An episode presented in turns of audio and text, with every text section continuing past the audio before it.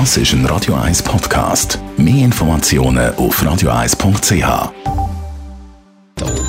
Netto, das Radio 1 Wirtschaftsmagazin für Konsumentinnen und Konsumenten, wird Ihnen präsentiert von Tracker.ch, der weltweit führende Anbieter für mobile Ortungslösungen. Meldungen mit dem Adrian Sutter.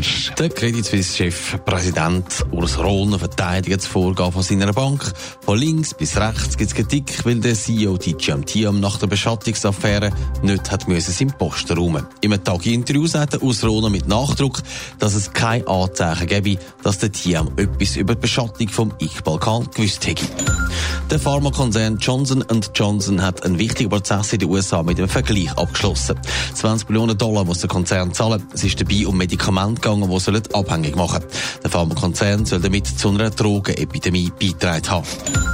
Zum Jahreswechsel wird Ecuador aus dem Erdölförderkartell OPEC aussteigen. Der Grund für den Schritt ist die Drosselung von der Ölförderung, die von OPEC und anderen Erdölförderstaaten beschlossen worden ist. Ecuador selber will seine Erdölproduktion auffahren, wie die Regierung mitteilt hat. Facebook bastelt ja seit Monaten an einer Kryptowährung, doch irgendwie will das Schiff mit dem Namen Libra nicht so recht in See stechen. Adrian Sutter, jetzt haben ja Finanzpartner nasse Füße bekommen. Ja, wer so eine Währung will aus dem Boden stampfen, der braucht Partner. Schließlich ist ja das Bankengeschäft für die Social Media Plattform nicht gerade ein Steckenpferd.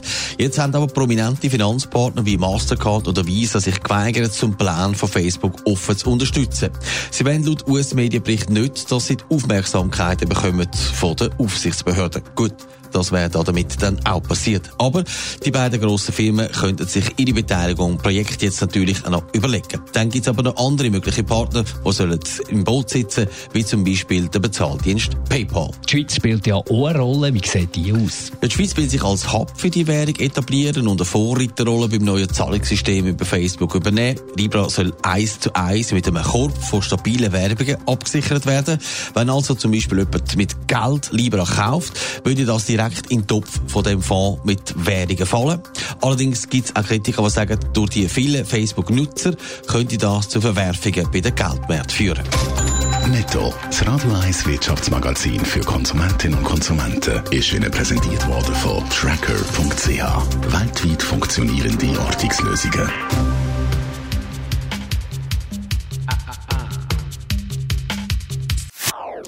Das ist ein Radio 1 Podcast. Mehr Informationen auf radio1.ch.